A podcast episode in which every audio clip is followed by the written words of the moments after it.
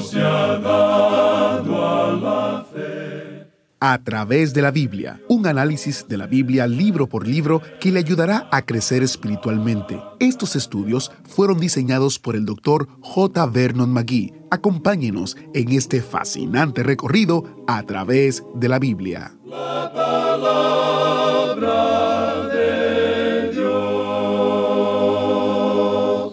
por cuanto todos pecaron y están destituidos de la gloria de Dios, siendo justificados gratuitamente por su gracia, mediante la redención que es en Cristo Jesús, a quien Dios puso como propiciación por medio de la fe en su sangre, para manifestar su justicia a causa de haber pasado por alto en su paciencia los pecados pasados. Qué promesa más gloriosa la que leemos en Romanos capítulo 3 versos del 23 al 25. Pablo lo dice bien claro. Somos justificados por la fe. ¿Usted lucha con este concepto? ¿Desea contribuir algo a su salvación, a su justificación? ¿Piensa que es posible contribuir en algo? ¿Cree usted que tiene algún mérito? Entonces, quédese en sintonía mientras nuestro maestro Samuel Montoya nos explica acerca de estos versículos tan importantes de la epístola que escribió el apóstol Pablo. Mientras nos preparamos en oración. Padre Celestial, gracias por tu palabra que nos habla de Jesús y de cómo Él pagó el precio de nuestro pecado. Estamos agradecidos porque a través de su muerte en la cruz podemos tener una relación contigo abre nuestros ojos para que podamos entender la profundidad de tu amor y sacrificio por nosotros. En el nombre de Jesús oramos. Amén. Y ahora con nosotros nuestro maestro Samuel Montoya y el estudio de hoy. En nuestro estudio de la carta a los romanos, llegamos hoy al versículo 24 de este tercer capítulo. Nos encontramos con el pasaje que trata sobre el importantísimo tema de nuestra salvación. En esta parte en particular se habla sobre la justicia de Dios, qué es y cómo la podemos obtener por medio de la fe y únicamente la fe en el Señor Jesucristo. Notamos aquí algo que quizás nos obligue a retroceder un poco y mencionar nuevamente el tema de la justicia. Hay mucho que decir en realidad sobre este asunto. El ser justo quiere decir básicamente estar bien con Dios y somos hechos justos con Dios en sus propios términos y de acuerdo a sus normas. Y Dios también provee la justicia que nosotros no podemos proveer por nosotros mismos.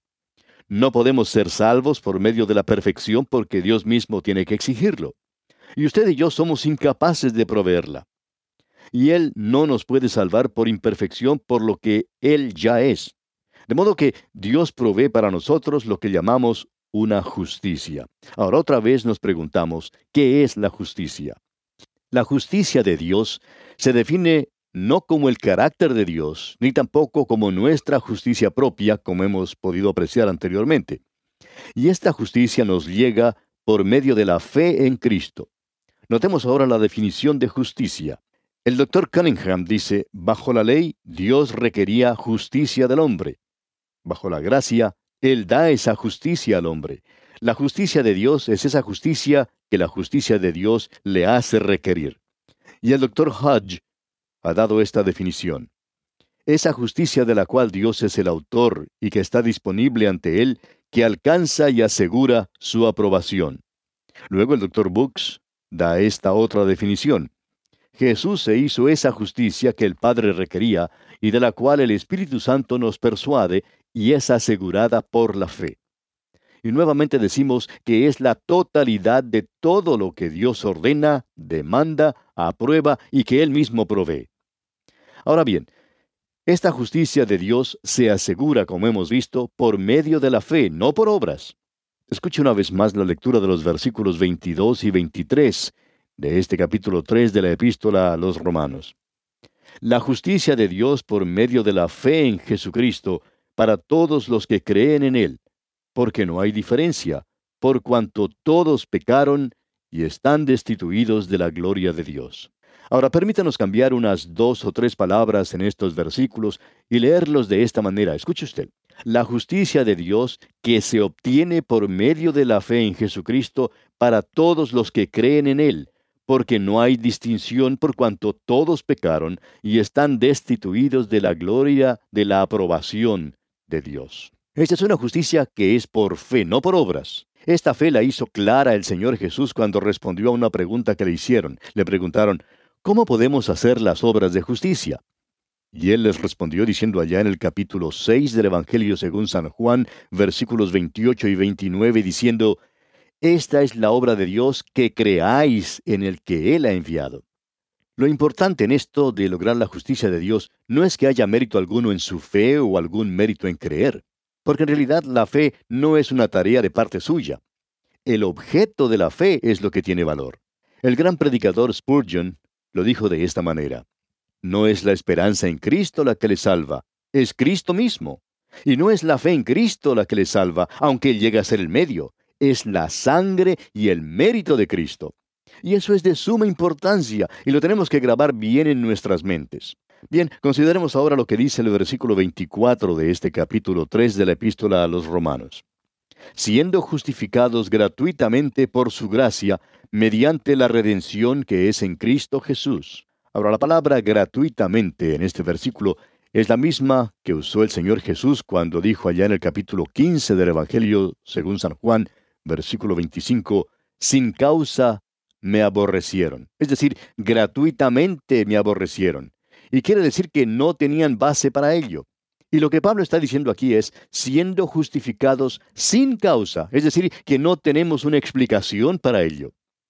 Dios no ve en nosotros nada como para hacerle exclamar, ¡qué gente más buena esta! Tengo que hacer algo por ellos. Como ya hemos podido ver, no hay nada en nosotros que pueda clamar a la gracia de Dios aparte de nuestra gran necesidad.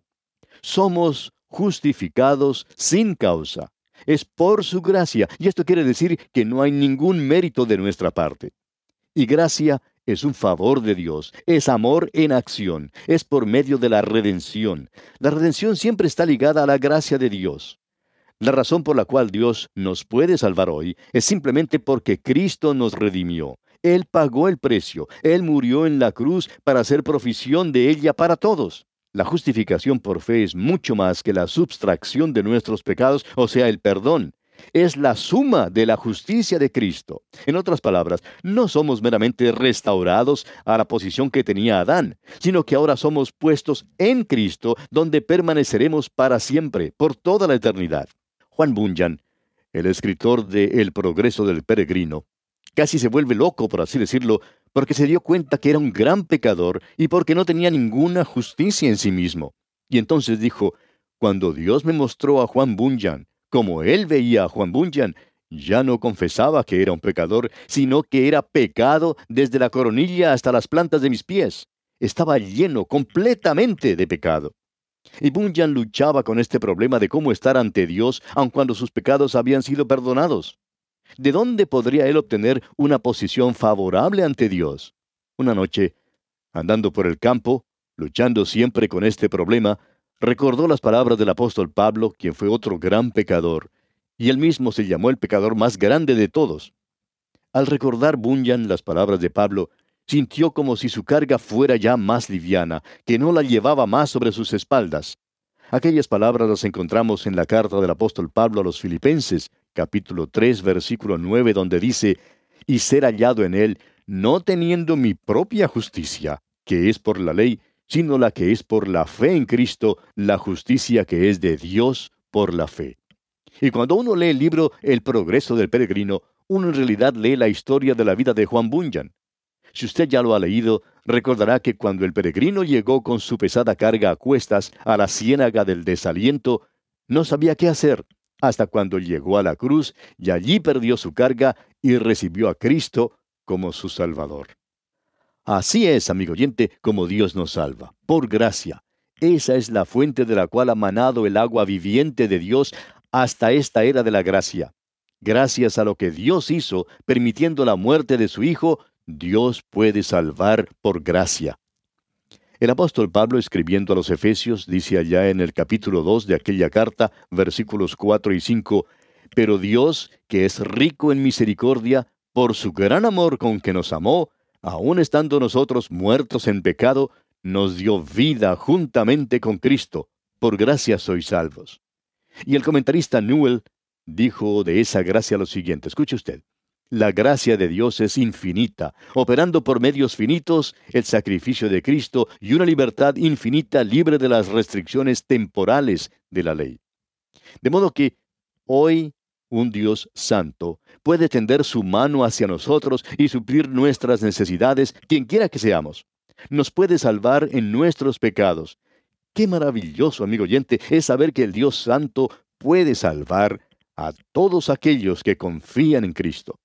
Todo lo relacionado con la salvación de Dios es grato en su dádiva, es infinito en su alcance, es inalterable en su carácter. Y todo es accesible, pero solo en la persona de Cristo Jesús. Él es el único que pudo pagar el precio. Como lo dijo el apóstol Pedro a la nación de Israel allá en el capítulo 4 del libro de los Hechos de los Apóstoles, versículo 12.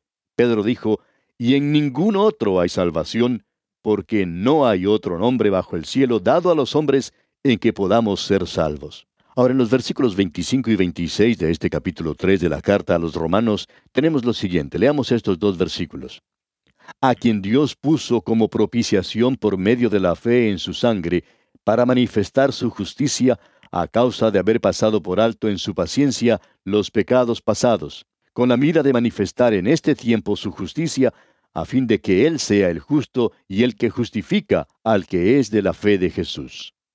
En estos dos versículos, cuando los logramos reducir a nuestro tamaño, encontramos en ellos eh, eh, el meollo, la, la substancia misma de la teología, como los llamaba Calvino. No hay probablemente en toda la Biblia otro pasaje que destaque más profundamente la justicia de Dios, y es a esto a lo que se refería Calvino. A quien Dios puso, dice aquí. Aquí podemos apreciar a Dios como al único arquitecto de la salvación, y Él es quien puede salvar hoy. Usted y yo, amigo oyente, no podemos salvar. No hay religión que pueda salvar, ni siquiera una iglesia que pueda salvar. El apóstol Pablo, escribiendo a los Corintios, dice en su segunda carta, capítulo 5, versículo 18, y todo esto proviene de Dios, quien nos reconcilió consigo mismo por Cristo. Fue Él quien lo hizo, amigo oyente, y nos da el ministerio de la reconciliación, y todo lo que el Santo Dios nos pide hoy es que nos reconciliemos con Dios. Ahora leímos antes esta expresión a quien Dios puso, es decir, exhibió, manifestó. El tiempo de este versículo nos lleva a algo que ocurrió hace dos mil años. Usted recordará que el velo del templo ocultaba el trono de la misericordia y que solo el sumo sacerdote podía entrar allí. Pero hoy se exhibe la cruz de Cristo, se muestra públicamente y está donde todo el mundo la puede ver. Cristo es la propiciación. Ahora no deje que esta palabra le asuste porque, aunque parezca algo demasiado complicado, todo lo que quiere decir es trono de juicio o misericordia. Él, es decir, Dios, ha puesto a Cristo como el trono propiciatorio. Eso lo encontramos también en el capítulo 9 de la carta a los Hebreos, versículo 5. Veamos lo que se dice allí porque creemos que puede aclarar muchas dudas. Dice, y sobre ella los querubines de gloria que cubrían el propiciatorio. Y la misma palabra para propiciatorio es usada en este versículo. Cristo ha sido presentado como el propiciatorio. Usted recuerda el relato del publicano que fue al templo a orar. Él en realidad necesitaba del propiciatorio, pero no lo podía lograr porque era un publicano y no podía ir al templo para pedir misericordia. Lo que él oró fue, Dios, sé propicio a mi pecador. Pero en realidad quería decir, ah Dios, si solo hubiera un propiciatorio para un pobre publicano como yo. Ahora, lo que Pablo está diciendo aquí es que hay un propiciatorio para todos. Es maravilloso saber que hoy tenemos un Dios santo que con gozo, satisfacción y delicia ofrece al mundo el propiciatorio. Él dice, ven, yo te puedo aceptar. Allá en el Evangelio según San Juan capítulo 6 versículo 37 nos dice, y el que a mí viene, no le echo fuera. Eso es maravilloso, amigo oyente. El publicano se había quedado afuera, y nosotros, amigo oyente, también nos habíamos quedado afuera del Dios Santo. Pero el camino ha sido abierto para todos. Aquí en el capítulo 3 de la epístola a los Romanos, versículo 25, leemos algo sumamente interesante. Pablo escribe, a causa de haber pasado por alto en su paciencia los pecados pasados. Ahora esto no quiere decir sus pecados y los míos del pasado, sino que se refiere más bien a los pecados de aquellos que vivieron antes de la cruz. En el tiempo del Antiguo Testamento, la gente compraba un corderito. Ese tiempo, antes de la venida de Cristo, era algo necesario. La ley lo exigía. El cordero del sacrificio estaba señalando, en efecto, hacia la venida de Cristo. Nadie en esa época creía que el corderito pudiera quitar sus pecados. Si usted le pudiera haber preguntado a Abel, por ejemplo, cuando él presentó un cordero a Dios, y usted le hubiera dicho, Abel, ¿cree usted que el corderito quitará sus pecados? De seguro que Abel le habría respondido, no.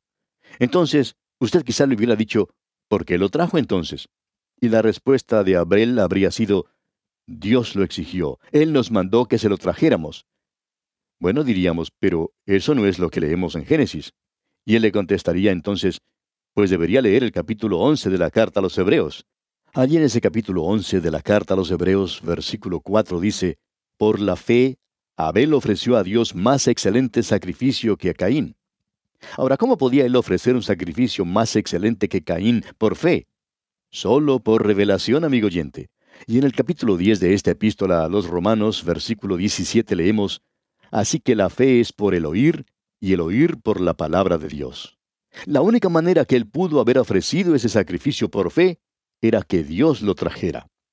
Usted le podría haber preguntado directamente a Abel, ¿sabe lo que Dios realmente piensa, Abel? Y creemos que Abel podría haber contestado algo así, pues Dios le dijo a mi madre que vendría un Salvador, no sabemos cuándo, pero vendrá. Y hasta cuando Él venga, tenemos que hacer esto porque tenemos que andar por fe. Así es que cuando leemos aquí en este capítulo 3 de la epístola a los romanos los pecados pasados, quiere decir que hasta el día de la muerte de Cristo, Dios salvaba a crédito. Dios nunca salvó a Abraham ofreciendo un sacrificio. Dios nunca salvó a nadie por traer un sacrificio. El sacrificio señalaba hacia Cristo, y cuando Cristo vino, Él pagó todo lo del pasado. No solo los pecados del pasado, sino los pecados de este lado de la cruz, porque en el versículo 26 se nos dice, con la mira de manifestar en este tiempo su justicia, a fin de que Él sea el justo y el que justifica al que es de la fe de Jesús. Ahora, de este lado de la cruz, nosotros no traemos sacrificios, pero debemos confiar en Cristo. Ahora Pablo hace una pregunta. Dice en la primera parte del versículo 27, ¿Dónde pues está la jactancia? Si Dios está salvando hoy por fe en Cristo y no por nuestros méritos o nuestras obras, entonces, ¿Dónde pues está la jactancia? ¿De qué podemos hacer alarde hoy en día, amigo oyente? No podemos ni siquiera jactarnos de que somos ortodoxos. Nosotros, amigo oyente, no tenemos nada de qué gloriarnos. Y Pablo hace esta pregunta, ¿dónde pues está la jactancia? Y luego contesta esta pregunta de esta manera aquí en el resto del versículo 27. Queda excluida. ¿Por cuál ley? ¿Por la de las obras? No, sino por la ley de la fe. Él quiere decir aquí, refiriéndose a la ley, que no se trata de la ley del Antiguo Testamento, sino que habla del principio de ley, de cualquier ley, cualquier cosa que usted cree que puede hacer. Y en la segunda referencia, por supuesto, es la ley que excluye la ley del Antiguo Testamento. Y quiere decir sencillamente una regla o un principio de fe. En otras palabras, Dios salva a la raza humana no en base a méritos, sino en base a lo que uno cree sobre lo que Él ha hecho por nosotros y por lo tanto excluye la jactancia. Ahora en el versículo 28 leemos, Concluimos pues que el hombre es justificado por fe sin las obras de la ley. Ahora esta no es una conclusión a la cual ha llegado Pablo, ni un resumen de lo que ha dicho, sino que está dando una explicación del por qué se excluye la jactancia. ¿Por qué? Porque el hombre, amigo oyente, es justificado por fe. Esa es la base. Y ahora Pablo presenta un argumento final. Escuche usted lo que dice aquí en el versículo 29 de este capítulo 3 de la epístola a los romanos. ¿Es Dios solamente Dios de los judíos? ¿No es también Dios de los gentiles? Ciertamente, también de los gentiles. En otras palabras, ¿Dios pertenece solamente a los judíos o pertenece también a los gentiles? Y Pablo dice, sí, también a los gentiles. El argumento que Pablo presenta aquí es muy decisivo. Pablo dice, si la justificación es por la ley, entonces Dios pertenece a los judíos. Pero si la justificación es por fe, entonces Él es Dios de los judíos y de los gentiles. La lógica aquí debe llamarnos la atención. Si los judíos persistían en su posición, entonces debería haber dos dioses, uno de los judíos y otro para los gentiles. Pero el judío no puede permitir esto. El judío es monoteísta, es decir, cree en un solo Dios. Y probablemente la declaración más grande jamás dada a la nación de Israel la encontramos allá en el libro de Deuteronomio capítulo 6, versículo 4, donde leemos, Oye Israel, Jehová nuestro Dios, Jehová uno es. Y ese fue el sonoro mensaje que él dio al mundo pagano antes de la venida de Cristo. Veamos ahora el versículo 30. Porque Dios es uno, y Él justificará por la fe a los de la circuncisión y por medio de la fe a los de la incircuncisión. En otras palabras, hay un solo Dios. En el Antiguo Testamento Él le dio la ley al hombre. El hombre fracasó, pero Dios no lo salvó porque guardara o cumpliera la ley. Fue el sacrificio el que siempre trajo la fe, señalando hacia la primera venida del Señor Jesucristo. Notemos ahora lo que dice el versículo 31, ya que Pablo no ha concluido su argumento. Dice, Luego por la fe invalidamos la ley, en ninguna manera, sino que confirmamos la ley. Esta referencia a la ley trae otro significado de esta palabra. No está limitada en esta ocasión al sistema mosaico, tampoco se refiere a cualquier ley, sino que se está refiriendo a toda la revelación del Antiguo Testamento. La fe excluye la obra de la ley.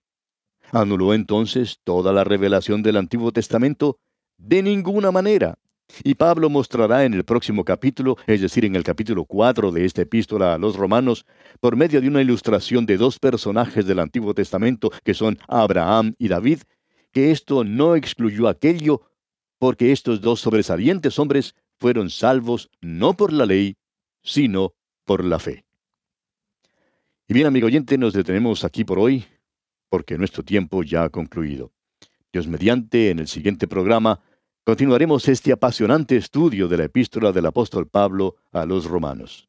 Contamos pues con su muy valiosa sintonía. Hasta entonces, amigo oyente, que el Señor le bendiga abundantemente. Muchas gracias al maestro Samuel Montoya por este interesantísimo estudio. Tengo una pregunta. ¿Cómo conocer a Dios? Si aún no conoce al Señor, no deje que el día termine sin enfrentar su necesidad y pedirle a Dios que le muestre el camino para conocerlo. Si desea ayuda para comprender qué significa ser salvo, visite a través de la biblia.org y haga clic en la foto Cómo conocer a Dios hemos recopilado unos recursos del Dr. Magui que le serán de ayuda, incluyendo un librito cuyo tema es Fe más cero igual a salvación, que también podría ser expresado como fe menos obras igual a salvación. El sitio otra vez es a través de la biblia.org y haga clic en la foto que dice Cómo conocer a Dios.